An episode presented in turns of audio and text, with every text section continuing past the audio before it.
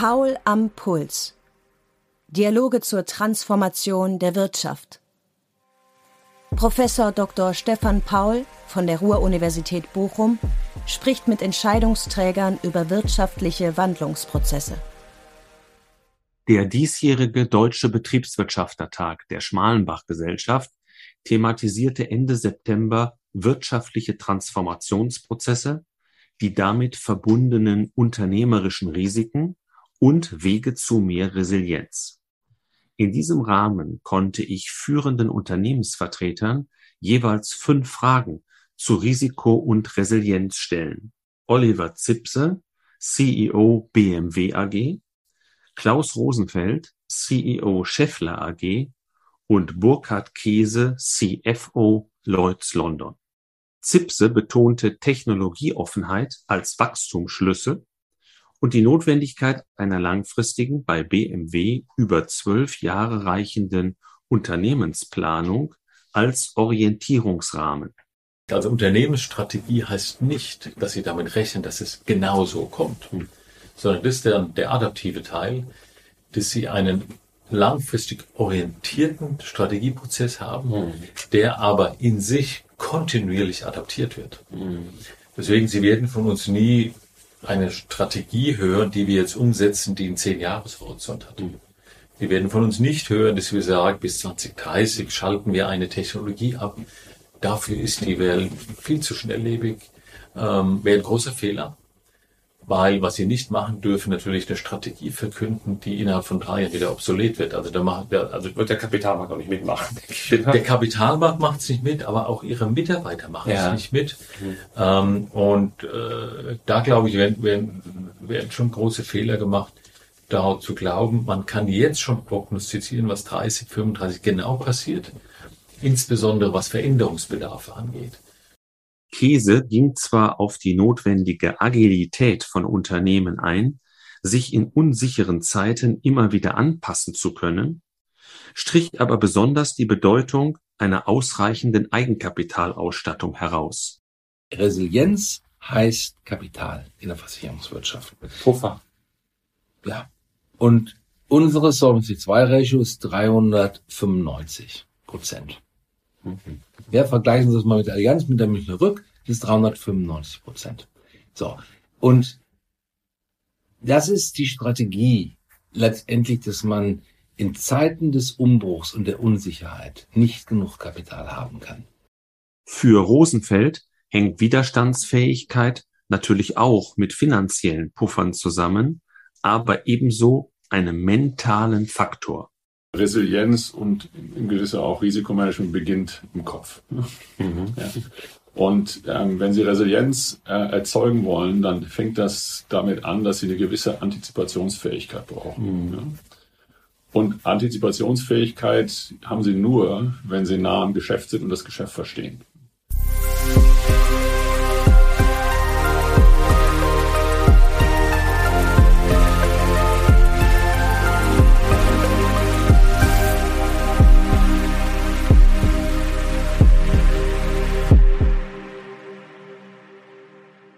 Ja, lieber Zipse, herzlich willkommen bei Fünf Fragen an. Der diesjährige Deutsche Betriebswirtschaftertag trägt ja den Titel Risiko und Resilienz. Wollen wir mal mit den Risiken beginnen?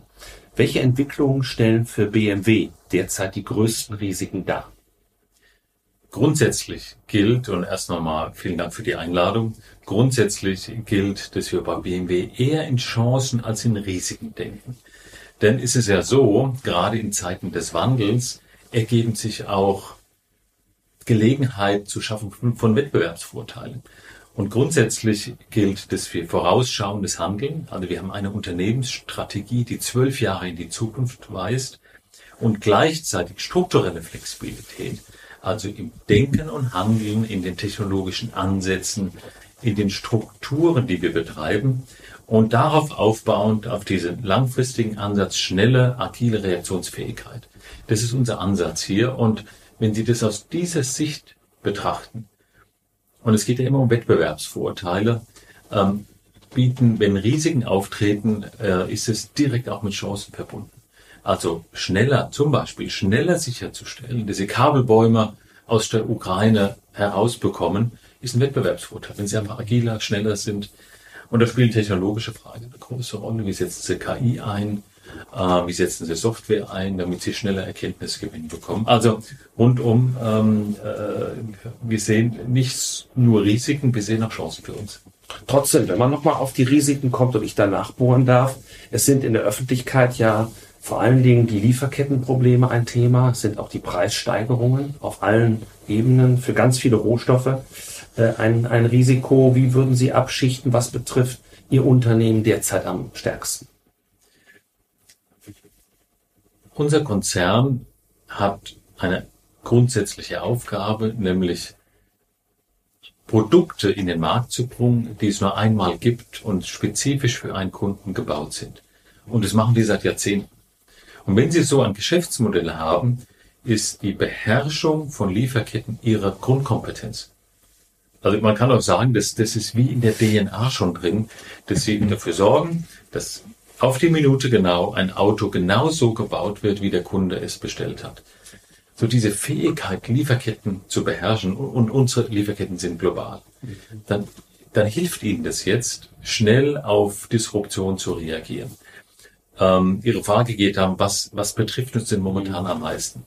Ist es erstmal die Energieversorgung, ähm, sprich Gasversorgung, Strompreise. Wir haben bisher allerdings noch keine Disruption dort erlebt, sondern im Wesentlichen Preissteigerungen, mit denen sie umgehen müssen. Mhm. Ja?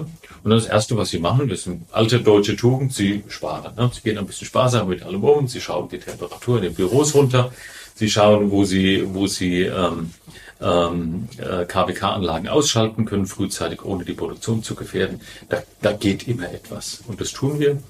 Und haben wir unsere Ansätze jetzt der Bundesnetzagentur gemeldet, äh, wie wir damit umgehen. Und ich glaube, das ist ein ganz, ganz guter Ansatz. Wir rechnen jetzt nicht damit, dass bei BMW die Produktion morgen stehen bleibt. Das ist nicht ausgeschlossen. Aber man wissen Sie, man darf den Teufel auch nicht mit Absicht an die Wand malen. Das kann passieren, aber es kann alles Mögliche passieren. Ja. Ähm, aber wir, wir rechnen momentan nicht damit. So, und das zweite ist natürlich Lieferketten. Äh, da gibt's allerlei Disruptionen. Das ist seit, seit äh, fast zwei Jahren jetzt die, die, die Mangelversorgung mit Halbleitern. Das ist vermutlich das schwerwiegendste Thema, nicht? Weil Halbleiter waren bei uns in der Lieferkette ganz unten angesiedelt, was eigentlich schon absurd ist, also so zu denken, aber das war so. Das war einfach verfügbar.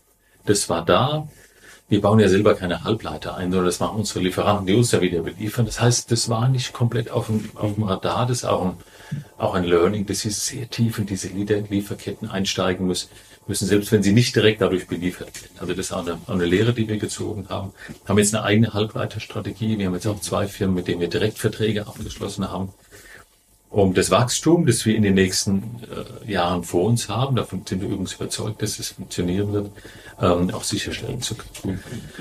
Ähm, und dann gibt es natürlich die täglichen äh, Disruptionen. Wir haben über 12.000 Lieferanten. Bei irgendeinem ist immer, passiert immer etwas. Passiert, also das war, war, das war auch schon ja. immer so. Das heißt, wie reagieren Sie darauf mit erhöhten Lagerbeständen, mit einer höheren Digitalisierung in der Supply Chain? Dass wir unsere äh, Qualitätsmanager frühzeitig in die Fabriken reinschicken. Ähm, da ist jetzt aber nochmal ein größerer Fokus drauf. Insofern ähm, glaube ich, ähm, dass wir dafür gut gewappnet sind, äh, auch wenn in Zukunft vielleicht etwas passiert. Ein letztes Wort dazu vielleicht noch. Wir glauben fest an die Weiterführung von globalisierten Wertschöpfungsketten. Mhm. Ähm, wir glauben nicht daran, dass man sich hier unabhängig oder autark machen kann. Es wird über die Energiekostensteigerung sicherlich Veränderungen geben, dass man, dass man versucht, eher möglichst nah an den Verbraucher zu kommen aufgrund der Energiekosten. Damit gehen die Logistikkosten hoch. Aber wenn Sie allein die, unsere Welt mal von den Rohstoffen her denken, die sind immer im Ausland. Ne, Sie müssen ja Deutschlands Schicksal, ja. Ja, ist Deutschlands Schicksal, natürlich. Wir haben da eine extreme Abhängigkeit. Und dort zu propagieren, wir machen uns jetzt abhängig, ist allein, wenn Sie das aus einer Rohstoffsicht sehen, mhm. ähm, ja, einfach völlig unrealistisch. Mhm. Ähm, außerdem glaube ich, dass Welthandel allen Teilnehmern gut getan hat. Es hat eine Menge Wachstum gesorgt, es hat eine Menge Wohlstand versorgt und das sollte man nicht, ähm, nicht einfach so aufgeben. Es gilt das ist die große Herausforderung, dass sie natürlich eine Nachweispflicht über die Qualität und die Struktur ihrer, ihrer Lieferketten haben.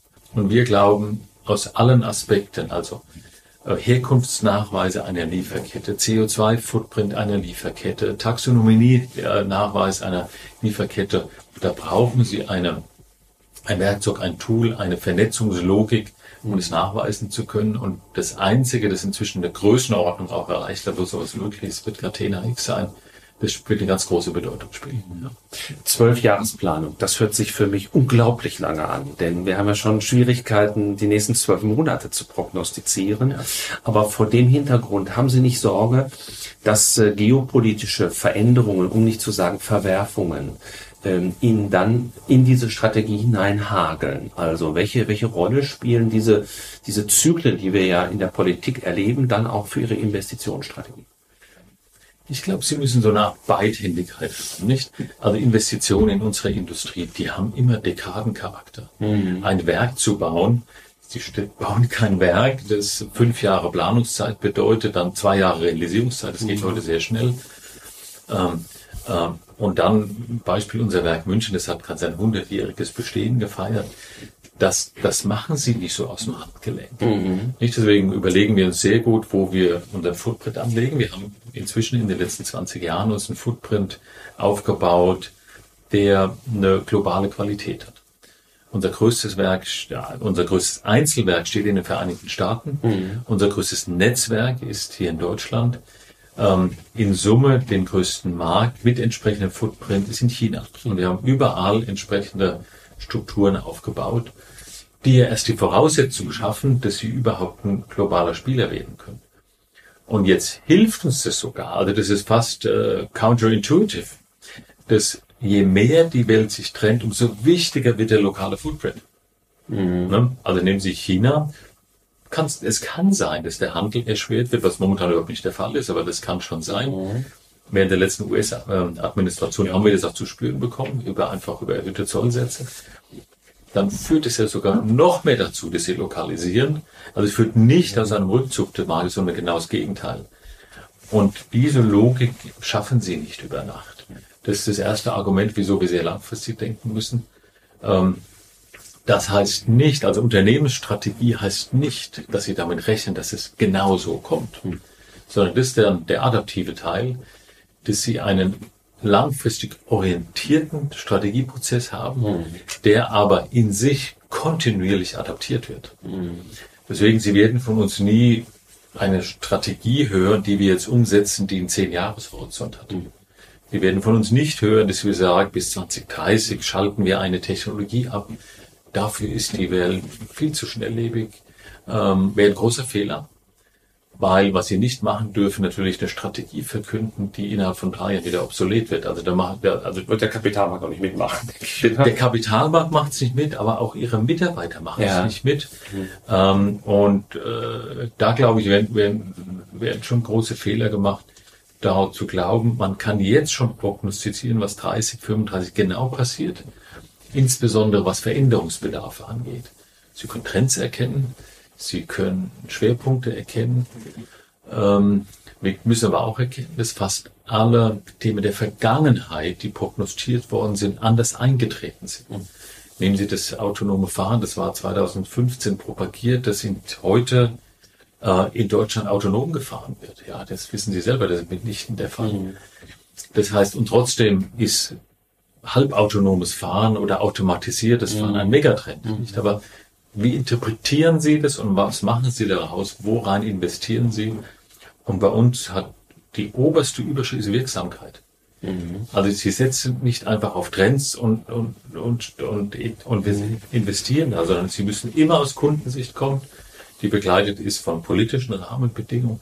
Und da sind wir bisher sehr gut mitgefahren. Wir haben seit äh, in den letzten drei Jahren unseren weltweiten Marktanteil von drei auf 3,4 Prozent erhöht. Das klingt wenig, ist für uns ein noch nie dagewesener Sprung. Mhm. Ja, uns geht ja nicht nur um absolutes Wachstum, sondern um Marktanteile. Ne? Mhm. So, das, das tut uns momentan ganz gut, da hochadaptiv auf der einen Seite sein, aber auch Strukturen zu haben, die das überhaupt ermöglichen. Das heißt, sie müssen Dinge vor zehn Jahren investiert haben, damit sie heute mhm. überhaupt reagieren können, was Volumen, Kapazitäten und so weiter angeht. Das Einzige, was sich geändert hat, die, der Strategieprozess und damit der Handlungsprozess hat eine deutliche Beschleunigung erfahren. Also wir machen schnellere Zyklen in der, in der Adaption dazu. Das, was Sie hier angedeutet haben, äh, geht ja auch schon in den Bereich der Resilienz hinein, als, als Schutz vor äh, ungeahnten, aber auch ungewollten Veränderungen. Ähm, dieser Planungsprozess gibt es andere, gibt es neue Tools, um mit der Unsicherheit, von der wir zumindest meinen, sie nehmen zu, um mit der Unsicherheit besser zurechtzukommen. Ich glaube, ich glaube, ganz wichtig ist, dass Sie, dass Sie den Erkenntnisprozess und den Wissenskreierungsprozess zu einem Top-Thema machen mhm. und ins Zentrum Ihrer Strategie stellen. Ähm, da geht es nicht darum, einfach Trends zu folgen. Da geht es nicht darum, etwas, das, was der Kapitalmarkt vielleicht jetzt gerade gerne hören will, zur obersten Maxime zu erheben, sondern echten Erkenntnisgewinn mhm. aus Studien, politischen Äußerungen, ähm, Marktforschung ganz, ganz wichtig, ähm, äh, Technologieprognosen über die Entwicklungsgeschwindigkeit, ähm, und natürlich alles, was sie, was sie aus dem Verbandswesen heraus, mhm. was von Hochschulen kommt. Und daraus ein Konstrukt zu machen und daraus zu destillieren, was für sie relevant ist. Vielleicht ein großes Thema, das, das kennt die Außenwelt, glaube ich, auch ganz gut. Ähm, glauben Sie daran, dass weltweit es verschiedene Technologien geben wird, um Autos anzutreiben?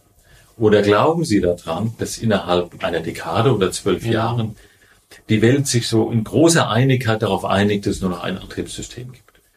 Unsere Antwort ist klar, die Welt ist so divers, dass es nahezu ausgeschlossen ist. Und man darf das nicht nur aus einer deutschen Perspektive heraussehen. Wir ja. haben nur zehn Prozent Umsatz in Deutschland. Ne? Mhm. Also mhm. insofern ist Deutschland natürlich nicht egal, was unser Heimatmarkt ist, aber 90 Prozent der Märkte sind eben nicht in Deutschland. Und die verhalten sich teilweise von der Infrastruktur, von, der Polit von den politischen Rahmenbedingungen, mhm.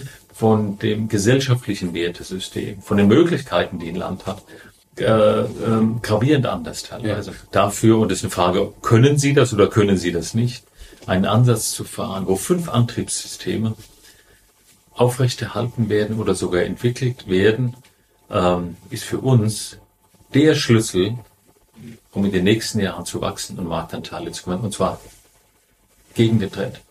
Ja, äh, das wird in der Öffentlichkeit ja auch stark äh, thematisiert und äh, Technologieoffenheit bedeutet Flexibilität ähm, und je nachdem, wie sich dann tatsächlich die Entwicklung richtet, äh, kann man reagieren. Andererseits aber, meine Frage, braucht man nicht vergleichsweise klare Vorgaben für die Mitarbeitenden, um die ganze Kraft der Belegschaft auch in ja. die Entwicklung beispielsweise ja. eines Antriebssystems, aber auch weiter Ressourcen zu richten. Also ja. äh, ist das bei aller Wahrung der Flexibilität tatsächlich richtig? Muss man sich nicht relativ stark konzentrieren und, und einen Weg gemeinsam gehen? Das ist der eine Weg. Das ist der eine Weg. Schauen Sie, und wir haben, wir erzeugen da wirklich, und ich, ich erzähle nicht zu viel, einiges an Begeisterung in der Belegschaft. Ja. Wir haben letztes Jahr einen i4 auf den Markt gebracht. Das ist eine flexible Architektur. Das ist keine umgebaute Architektur. Das wird im Medienfeld dargestellt. Jetzt kommt der neue Siebener der kann alle Antriebssysteme. Alle. Mhm. Und gewinnt jeden Vergleichstest.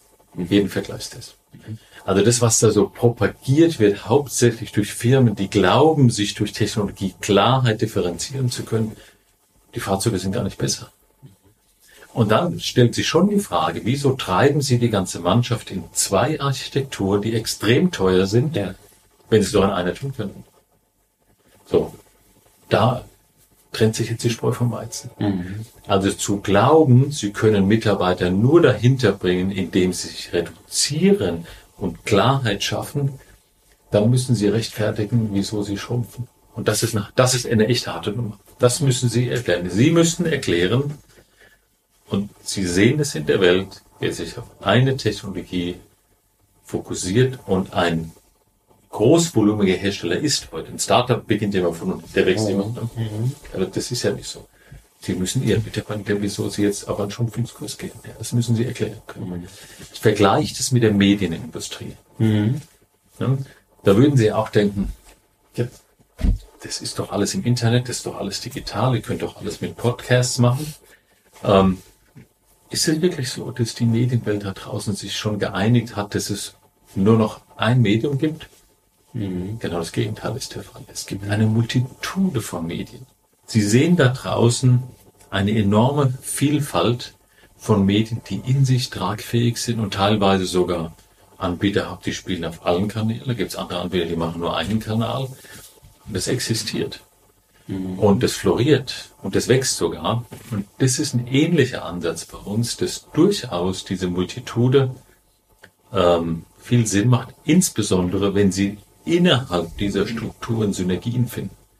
Also bei uns sind die Strukturen, wie wir Fahrzeuge bauen, wie wir sie entwickeln, welche Architekturen, wir werden hochsynergetisch verbunden. 80 Prozent der Bestandteile eines Autos ist unabhängig vom Antriebsstrang. Mhm. Und wenn Sie die gleich halten, haben Sie erstmal eine riesen Synergie gefunden.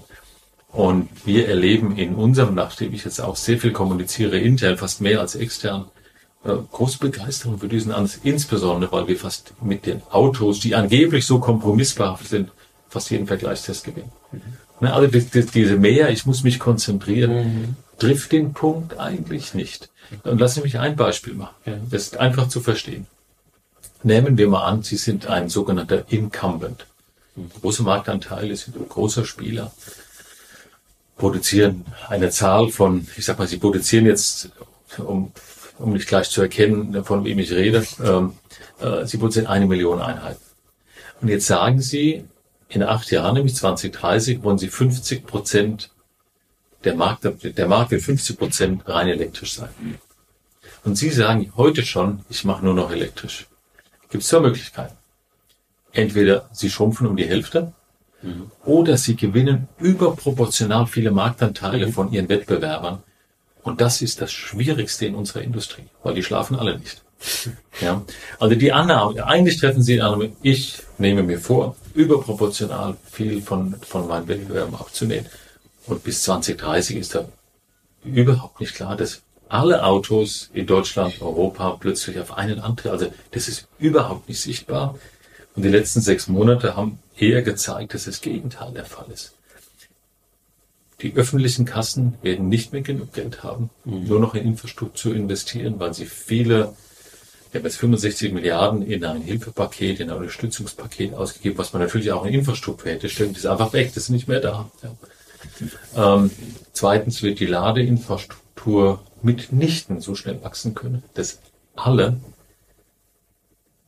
Hersteller genügend Kunden haben, die laden können.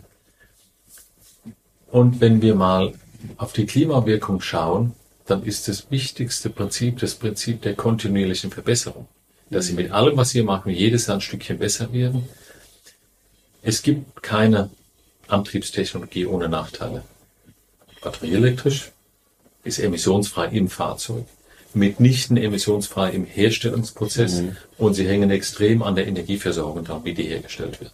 Ja, also das ist nicht so ganz einfach und sie schaffen natürlich eine enorme Abhängigkeit, insbesondere wenn sie hochskalieren von außereuropäischen Rohstofflieferanten, die es heute gar nicht gibt. Mhm. Ja, also da gibt es so ein paar Nachteile, die muss man gut verstanden haben. Insofern sind wir recht überzeugt, dass in diesem Jahrzehnt eine Multitude von Antriebssystemen genau richtig ist, insbesondere wenn sie die Fähigkeit besitzen, aus diesen unterschiedlichen Antriebssystemen maximale Synergien zu ziehen. Das heißt, nur eine Struktur für alles, nur eine Architektur für alles. Aber dennoch haben Sie auch eigene Erwartungen und Planungen. Und wenn wir uns in fünf Jahren wieder treffen äh, zum Deutschen Betriebswirtschaftertag, würden Sie eine Prognose wagen, wie hoch der Anteil der batteriebetriebenen, geladenen Autos sein wird? In Deutschland? In Deutschland viermal so hoch wie heute. Das ist mit Abstand das stärkste Wachstumssegment. Wir kommen heute von nicht mal 10 Prozent.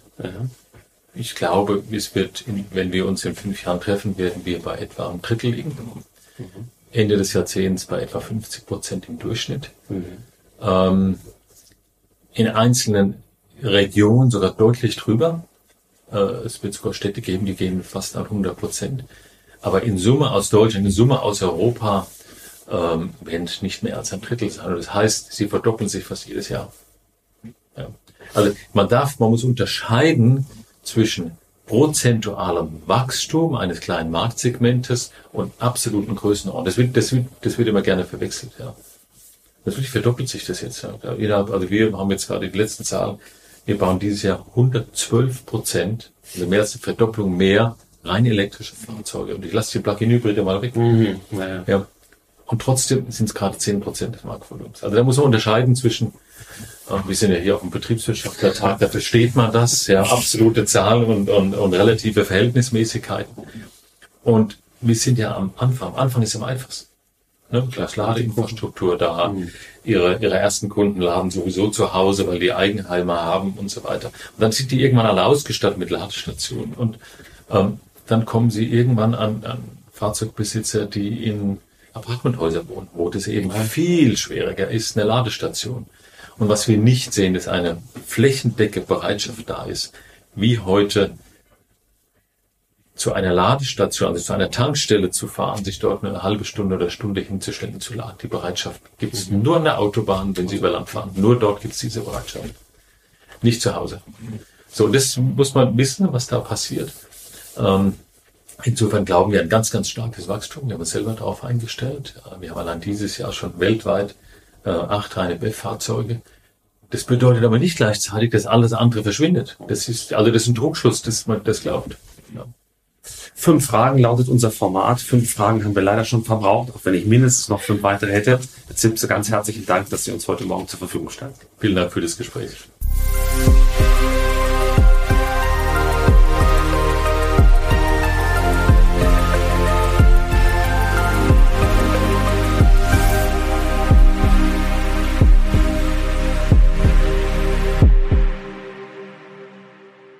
Ja, willkommen zu fünf Fragen an. Der Claim von Lloyds lautet Sharing Risk. Zunächst zur Risikoseite.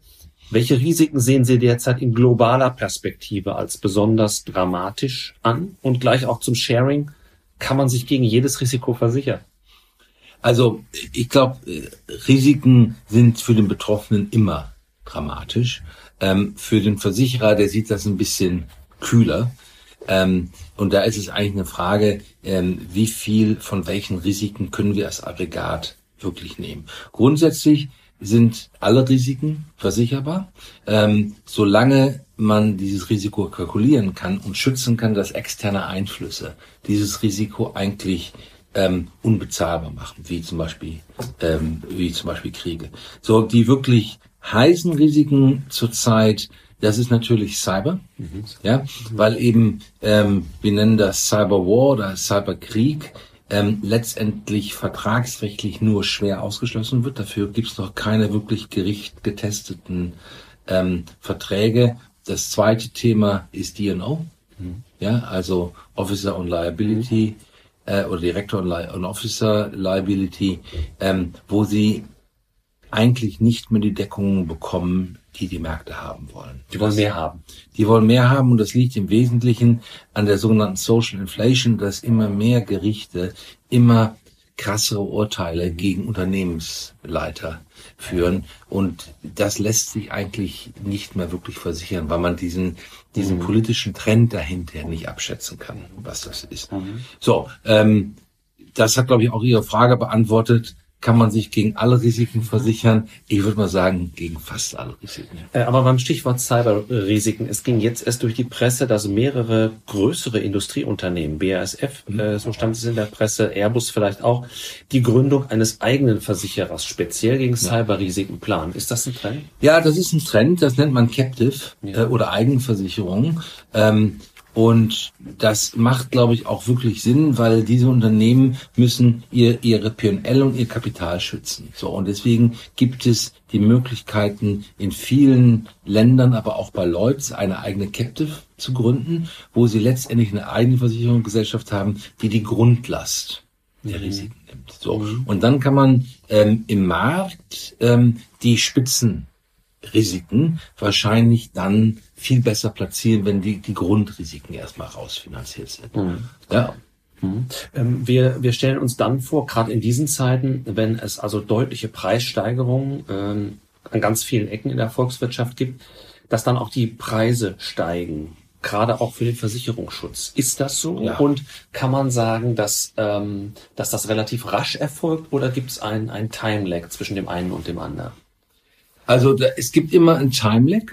Ja, äh, aber grundsätzlich, wir nennen das Schadeninflation. Ähm, Schäden werden realwirtschaftlich bezahlt. Ja, wenn Sie einen Autoschaden haben, dann kriegen Sie halt ein neues Auto. Ja, das heißt, im, in der Versicherungsprämie muss die realwirtschaftliche Inflation eingepreist werden. Und wir nennen das Schadeninflation. Und es gibt immer eine Schadeninflation. Das war immer so, ich würde mal sagen, hat so ein Niveau gehabt, ähm, ohne Social Inflation, also ohne die großen mhm. Ähm, im ähm, im, im, im Schadensersatzbereich, also im Casualty-Bereich, ist das so zwei Prozent immer schon gewesen. Mhm. Ja, und jetzt ist einfach die große Frage, ähm, diese ähm, wie heißt CPI auf Deutschland, äh, Inflationsrate oder die, die Inflationsrate, die genannt wird, die ist natürlich nicht wirklich alles realwirtschaftlich, weil mhm. viel Öl ist drin. Mhm. Und wenn Sie jetzt die und O nehmen, da spielt Öl keine Rolle. Ja, keine Rolle. Ja, das heißt, das mhm. hängt dann wirklich von Land und Sparte ab, was wirklich an Inflation reinkommt. Aber grundsätzlich gilt immer, Inflation geht immer in die Schäden rein. Ja. Und deswegen ist das Einzige, was gegen Inflation hilft, ist Preissteigerung. So, da Schäden selbst bei uns über vier Jahre gesettelt werden, weil es einfach im Schnitt lange dauert, Schäden zu begleichen, müssen Sie dann natürlich die Inflation der nächsten vier Jahre bis zur Zahlung reinrechnen. Und dann kommt dieser Spiraleneffekt der Inflation mit rein, dass jeder auf die wirkliche Preissteigerung, die er sieht, Margen drauf richtet. Aber Sie können ja auch dann nur in dem Neugeschäft die Preise durchsetzen. Was ist mit den Bestandsverträgen? Ja, wir haben ähm, keine Bestandsverträge wie die Lebensversicherung, weil wir reprisen jedes Jahr. Ah ja. Mhm, mhm. ja, aber für die alten Schäden, ja, für alte schwere Schäden im Haftpflichtbereich, die 20 Jahre alt sind, die sind natürlich der Inflation ausgesetzt. Mhm. Das ist klar. Wir haben zwei große Trends im Rahmen der Transformation der Wirtschaft. Nachhaltigkeitstrend, Digitalisierungstrend. Können Sie uns bitte so ein paar Stichworte liefern, wie die beiden das Versicherungsgeschäft beeinflussen? Ja, fangen wir mit dem Einfachen an. Ähm, also Digitalisierung ist ein absolutes Muss, weil Digitalisierung bedeutet eigentlich Kundenorientierung. Mhm. Ja, wenn Sie jetzt Ihr Handy nehmen, jede App da drauf ist nur da drauf, wenn sie wirklich Ihnen hilft im Leben. Sonst wird die sehr schnell gelöscht. Das bedeutet eigentlich, für mich ist wirklich die Inkarnisierung von Kundenorientierung mhm. ist Digitalisierung. Mhm. Ja? Ähm, und da kann ich Ihnen endlose Beispiele. Der einfachste ist früher, als Sie Ihre private Lebens äh, Krankenversicherung abgeschlossen haben, hat man Sie durch den Münchner Rückfragebogen von 68 Fragen gestellt, geschickt. Ja, so, das musste man damals machen. Heute braucht man drei Fragen. Okay. Weil man kann mit drei Fragen 90 Prozent aller äh, Kunden eine Krankenversicherung zuteil werden lassen. Ja, die anderen 48 Fragen brauchen Sie dann für die letzten 10 Prozent. Aber man hat, ja, und das ist eben einfach Kundenorientierung. Das heißt, das ist nicht nur ähm, geboten bei der Effizienz in der Vertragsanlage, im Verkauf, in der Schadensabwicklung, sondern es ist auch geboten aus Sicht der Kundenzufriedenheit, der Kundenzentrierung, mhm. Digitalisierung. Ähm, Zweite Frage. Nachhaltigkeit. Nachhaltigkeit. So. Ähm, wenn wir jetzt Nachhaltigkeit im Sinne von ESG nehmen, gibt es für mich immer einmal als Unternehmer erstmal die strategische Initiative. Das ist der größte Megatrend, den es glaube ich, jemals gegeben hat. Sicherlich seit dem Zweiten Weltkrieg. Mhm. Ja, es gibt keinen, der eigentlich sagt, dass ESG nicht kommt und das eigentlich auch nicht will. Mhm. So, mhm. deswegen muss man sich unternehmerisch, strategisch schon mal auf ESG einstellen, weil es kommt einfach. Ja, das ist relativ einfach. So, jetzt müssen Sie sich als Industrieversicherer, und wir machen eigentlich de facto Industrie äh, und Handel, also, also mhm. gewerbliche ähm, Versicherung, immer die Frage stellen, so was passiert jetzt eigentlich mit meinen Umsätzen? Mhm. Ja, ähm, mein Beispiel ist immer, ich weiß gar nicht, ob das stimmt, aber sagen wir jetzt mal, jemand, der mechanische Getriebe herstellt, ist bei Elektroautos nicht mehr im Geschäft. Mhm. Mhm. Ja, weil die haben keine elektrischen Getriebe, keine mechanischen Getriebe mehr. So, dann würde ich sagen, ist es wahrscheinlich in vier Jahren kein Kunde mehr von uns. So, und das ist die große Frage, was strategisch eigentlich durch ESG kommt. Mhm. Oft so. Das ist die erste Frage. Die zweite Frage ist jetzt so, wie ESG-Regulation aufgesetzt wird, geht es um die Emission von Treibhausgasen, mhm. nicht um die Konsumption von Treibhausgasen. So, das heißt, als Industrieversicherer sind wir politisch unter Druck, weil unsere Passivseite also die Versicherungsleistung, die geht natürlich an Unternehmen, die alle CO2 produzieren. eines Produktionsunternehmens Mhm. zum ganz großen Teil.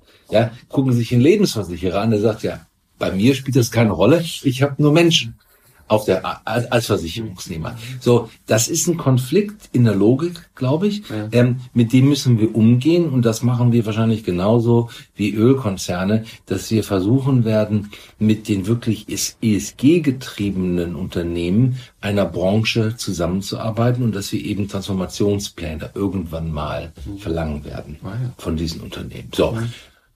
Und Versicherungswirtschaft hat auch immer ähm, eine Anlageseite und es ist natürlich klar, äh, dass wir in der Anlageseite genauso ESG-Investitionen machen wie jeder andere Kapitalanleger. Ja, also ganz klares Ja. Wenn wir die, äh, die These äh, wagen, dass die Zyklizität, dass die Volatilität der Wirtschaft zugenommen hat, ähm, wie kann man mit dieser zunehmenden Unsicherheit umgehen?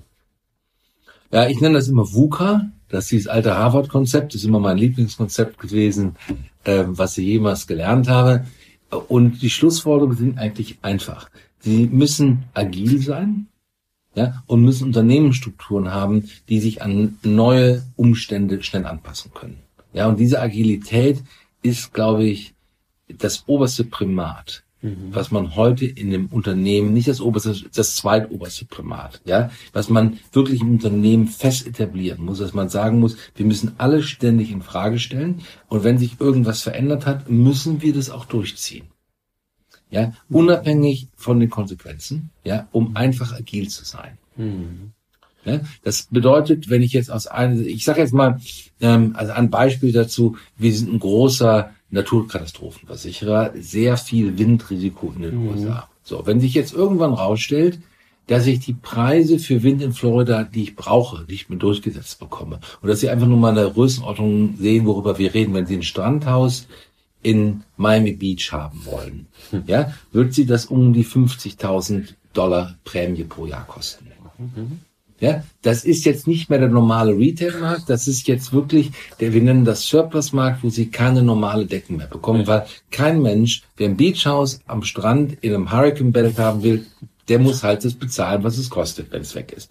So, äh, wenn wir aber entscheiden, selbst die 50.000 reichen nicht mehr, müssen Sie eben dann einfach 10, 15 Prozent des Umsatzes rausschneiden und diesen Versicherungsamt abklemmen. Obwohl das auch unpopulär ist, auch das zu kommunizieren. Da heißt es dann, die, die decken das nicht mehr. Genau. Ist, ist aber so, wie es ist. Und wenn Sie diese Agilität nicht haben, gleichzeitig müssen Sie in neue Märkte reingehen wie Cyber, aber vorsichtig. Ja, wir sind der erste Markt, der den sogenannten Silent Cyber ausgeschlossen hat, also der, der versteckte Cyber, der in ihrer Be Be äh, Betriebsunterbrechungspolice im Wording nicht klar ist. Wir haben das jetzt seit zwei Jahren schon weltweit ausgeschlossen und gegen Geld eingeschlossen. Und das haben wir nicht gemacht, um die Prämie zu steigen. Wir haben das gemacht, um Klarheit zu schaffen. Zu sagen, Cyber-Risiken sind nicht drin in ihrer Versicherung. Ja, sie können das extra versichern. So hat man es auch bei Naturkatastrophen gemacht. So. Und das zweite wesentliche Thema ist eigentlich Resilienz. Und Resilienz heißt Kapital in der Versicherungswirtschaft. Puffer. Ja. Und unsere Solvency 2 Ratio ist 395 Prozent. Ja, vergleichen Sie das mal mit der Allianz, mit der Münchner Rück, das ist 395 Prozent. So. Und das ist die Strategie letztendlich, dass man in Zeiten des Umbruchs und der Unsicherheit nicht genug Kapital haben kann. So, das ist nicht immer effizient, ja, aber ähm, jetzt, wenn Sie jetzt einen mathematischen Lehrstuhl nimmt, ist das nicht effizient von der Kapitaleffizienz. Die volle Wahrheit ist aber, dass schwaches Kapital schlechte Risiken anzieht und gutes Kapital gute Risiken anzieht. Das kann man mathematisch nicht rechnen. Es ist aber betriebswirtschaftlich so. Und deswegen gucken Sie sich mal Berkshire Hathaway an. Ajit Jain hat 178 Milliarden Excess Capital bei Berkshire Hathaway. 178 Milliarden nicht notwendiges Eigenkapital. Deswegen, wenn Sie bei denen vorbeigehen, sagt er, ja, ich mache alles, aber ist zwei Prozent teurer als sonst pro Jahr.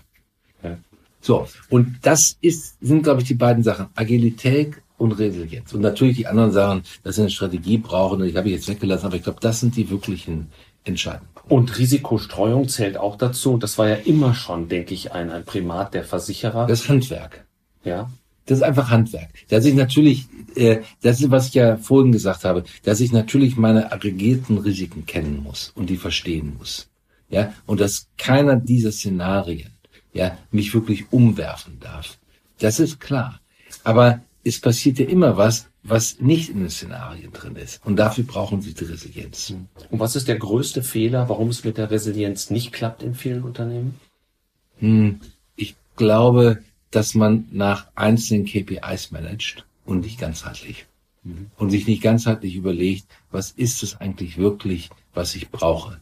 Ja, um wirklich immer sicherzustellen. Bei Berkshire Hathaway finde ich es immer am einfachsten. Der sagt, wir haben die gesamten Pensionen von, ich glaube, allen Eisenbahnen in den USA.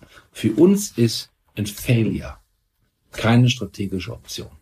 Wir sind so aufgestellt, dass wir jedes denkbare Szenario bei weitem überleben werden. So. Und diese Strategie hat zu hohen Gewinnen geführt. Ja, die sind sehr volatil, die Gewinne, aber es sind hohe Gewinne. Ja, Chubb macht de facto das Gleiche. Die sind im Kapitalmarkt unterwegs, nehmen so viel Kapital auf, wie es geht. So, und wir haben das im letzten Jahr gemacht. Ähm, durch, durch eine geschickte Rückversicherungslösung ähm, letztendlich unsere Solvency Ratio von 200 auf 390 geschossen. Einfach damit wir resilient sind. Und dann stimmen die betriebswirtschaftlichen Lehrbücher ja doch noch, wo auf die Bedeutung des Eigenkapitals hingewiesen Ja, natürlich. Das ist ja tröstlich. Na, natürlich stimmt das. Das ist, das ist das Allerwichtigste, dass sie das Kapital haben, um das Geschäft betreiben zu können, weil sonst können sie auch keine Chance finden. Fünf Fragen an lautet das Format. Herzlichen Dank, Herr Käse, dass Sie uns diese mehr als fünf Fragen beantwortet haben, Ihre Erfahrung mit uns geteilt haben. Herzlichen Dank. Dankeschön.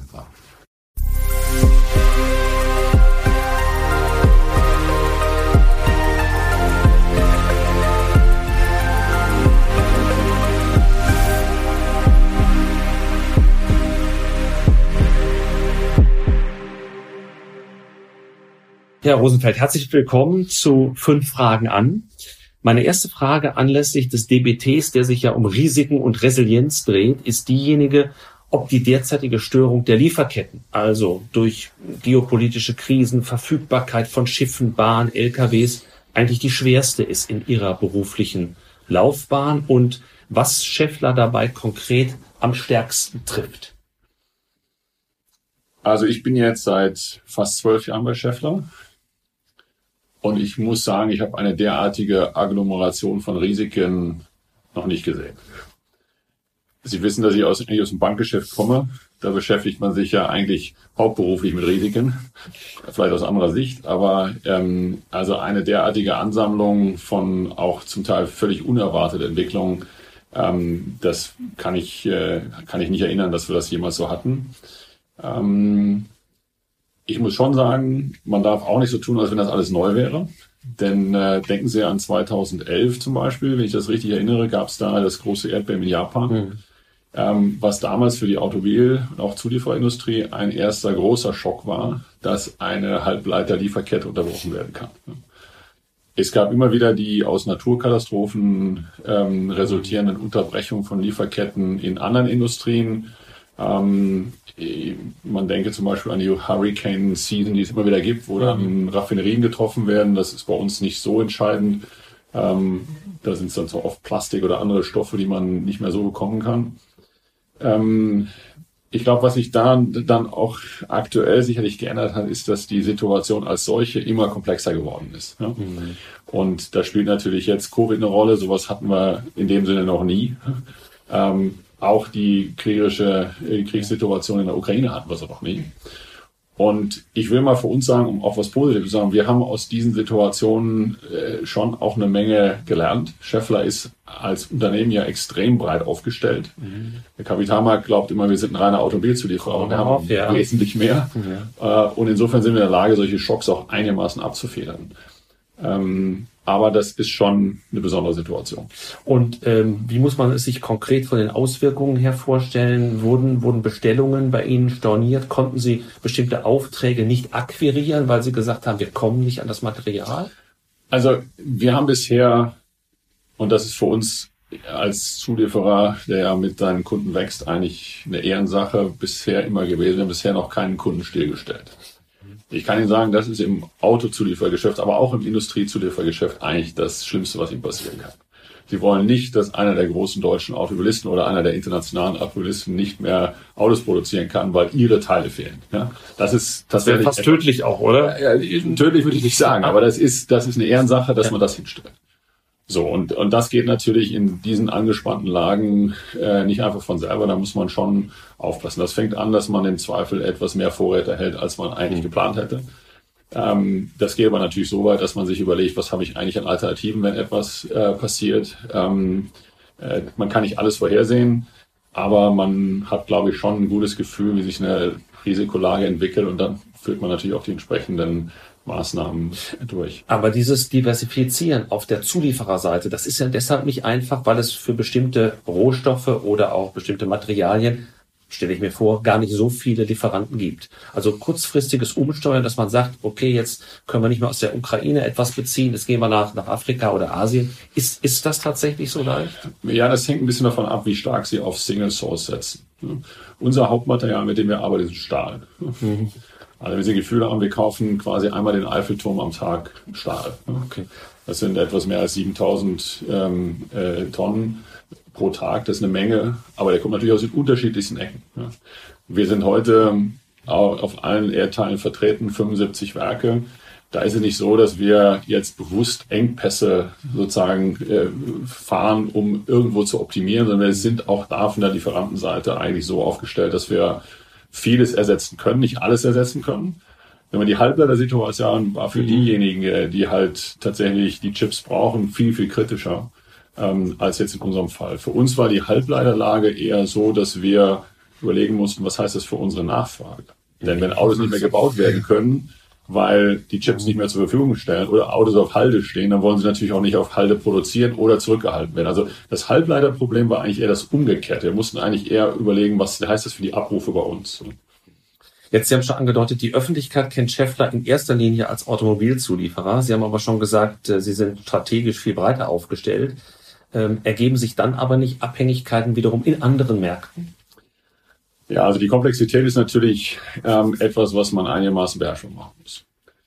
Wenn Sie heute richtigerweise sagen, wir sind eigentlich wahrgenommen als Automobilzulieferer, dann ähm, entspricht das ja auch sagen wir, dem überwiegenden Teil des Umsatzes. Der kommt halt nun mal aus dem reinen Autogeschäft. Mhm. Aber das fängt dann an bei Zweirädern, geht bis zu den Trucks, kommen gerade von der Truckmesse in Hannover und geht dann bis zu Windkraftanlagen. Wenn Sie sich mhm. eigentlich unser Urprodukt angucken, dann ist das nicht ähm, etwas, was in Verbrennungsmotoren notwendigerweise geht, sondern das ist ein Lager. Von unseren 14 Milliarden Umsatz machen wir 6 Milliarden Geschäft mit Lager. Mhm. Lager sind nun mal etwas, das ist nicht wegzudenken. Wenn Sie etwas bewegen wollen, vor allem was drehen wollen, brauchen Sie Lager. Und Lager sitzen genauso in Fahr Fahrrädern wie in Autos, in Getrieben und das geht dann hoch bis zum Windkraftlager. Mhm. Das hilft uns natürlich, weil diese Branchen unterschiedlich reagieren. Ja. Ist eigentlich interessant zu sehen, wenn Sie schon Pkw und Nutzfahrzeuge vergleichen. Der mhm. Pkw-Sektor ist am Ende des Tages ein Konsumentengeschäft. Entweder kaufen die Autos, äh, kaufen die Leute Autos oder sie kaufen keine. Und interessanterweise ist es bei Autos ja so, dass sie überwiegend stehen. Im Lkw-Sektor ist es genau umgekehrt. Ja. Die werden Hauptsache, sie werden bewegt und zwar so viel wie möglich. Ja. Das ist ein ganz anderer Zyklus, ist eigentlich von der Logistiksituation abhängig. Insofern sind die Stück zwar, zwar viel, viel kleiner, aber sind unterschiedliche Märkte.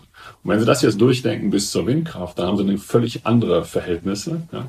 Da haben Sie äh, eine Situation, wo wir auch Zulieferer sind. Haben wir auch immer wieder gesagt, wenn ihr Windkraftanlagen bauen wollt, da müsst ihr dann denken, dass die Dinger sich da oben auch bewegen müssen.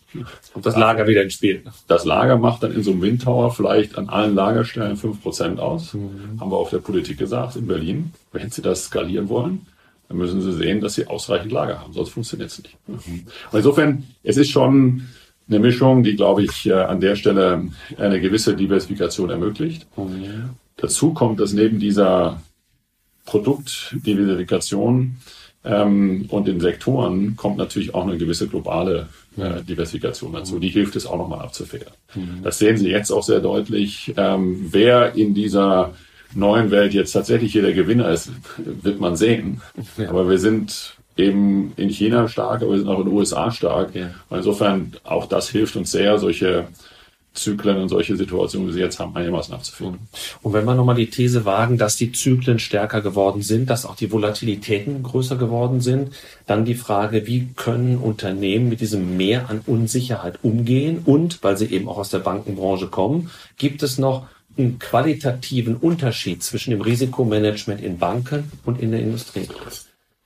Ja, also ich würde da die These wagen, ähm, oder ich sage das auch immer ähm, bei uns im Vorstand, äh, Resilienz und im gewisser auch Risikomanagement beginnt im Kopf.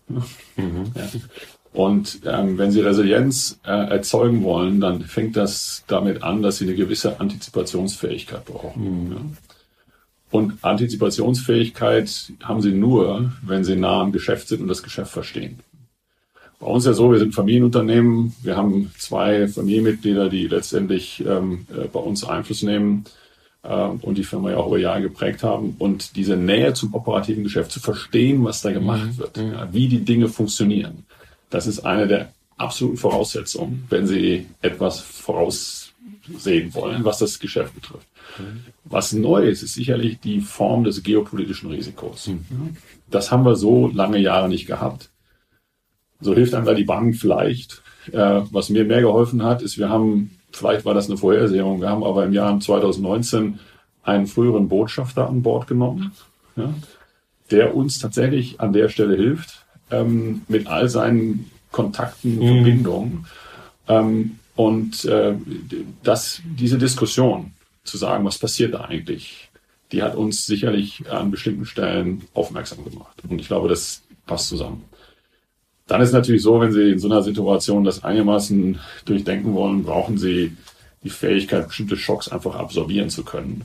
Also wenn Sie zu, zu stark äh, Risiko genommen haben, wenn Sie jetzt gerade groß akquiriert haben oder die, die finanzielle, äh, finanziellen Ressourcen zu stark ges, gestretched haben, dann ist das natürlich jetzt ein Problem. Also diejenigen, die gerade noch vor den Klar, Entwicklungen da losgegangen sind, ähm, äh, das ist bei uns auch etwas, wo wir natürlich, ähm, wo man nur im Diskurs gucken muss, da kann man Glück und Pech haben, aber man muss wissen, wie viel Wasser hat man im Kiel.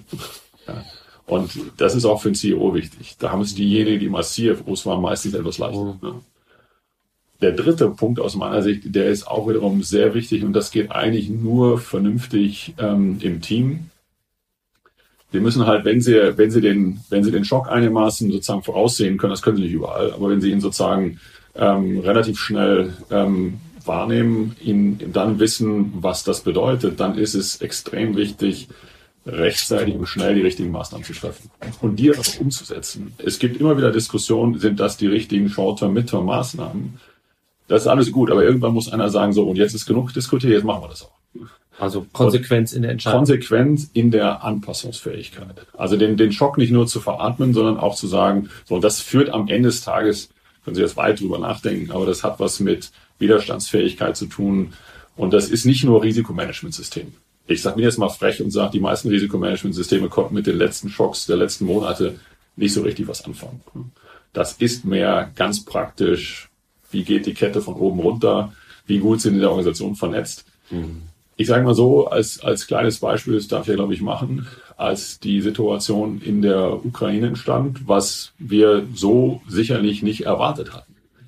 Aber es wäre auch verkehrt zu sagen, dass wir uns nicht mit der Situation beschäftigt haben. Ja, okay. mhm. ja, ich war noch auf der Münchner Sicherheitskonferenz an dem Tag ja, davor. Mhm. Wir hatten intensiv diskutiert, was kann da passieren, dass nun da eine solche Auseinandersetzung passiert. Damit hatte keiner so gerechnet. Aber uns war eigentlich am Tag danach klar, was das bedeutet. Und Sie können sich vorstellen, wir haben große Werke in Osteuropa, die kriegen ihren Stahl aus Russland. Da werden zum Beispiel Radlager für einen großen deutschen Hersteller gefertigt.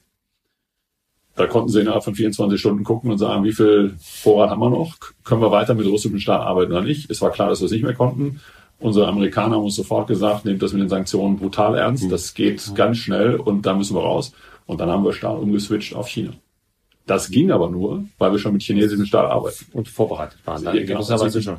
Und es gibt halt bei uns Produkte, die haben Kundenfreigaben. Es gibt mhm. Produkte, da können sie nur, können sie auch den Stahl verändern. Aber das ist dann total wichtig, dass die Werksleiter, die bei uns nicht im Vorstand sind, die Ansage kriegen, sofort reden. Mhm.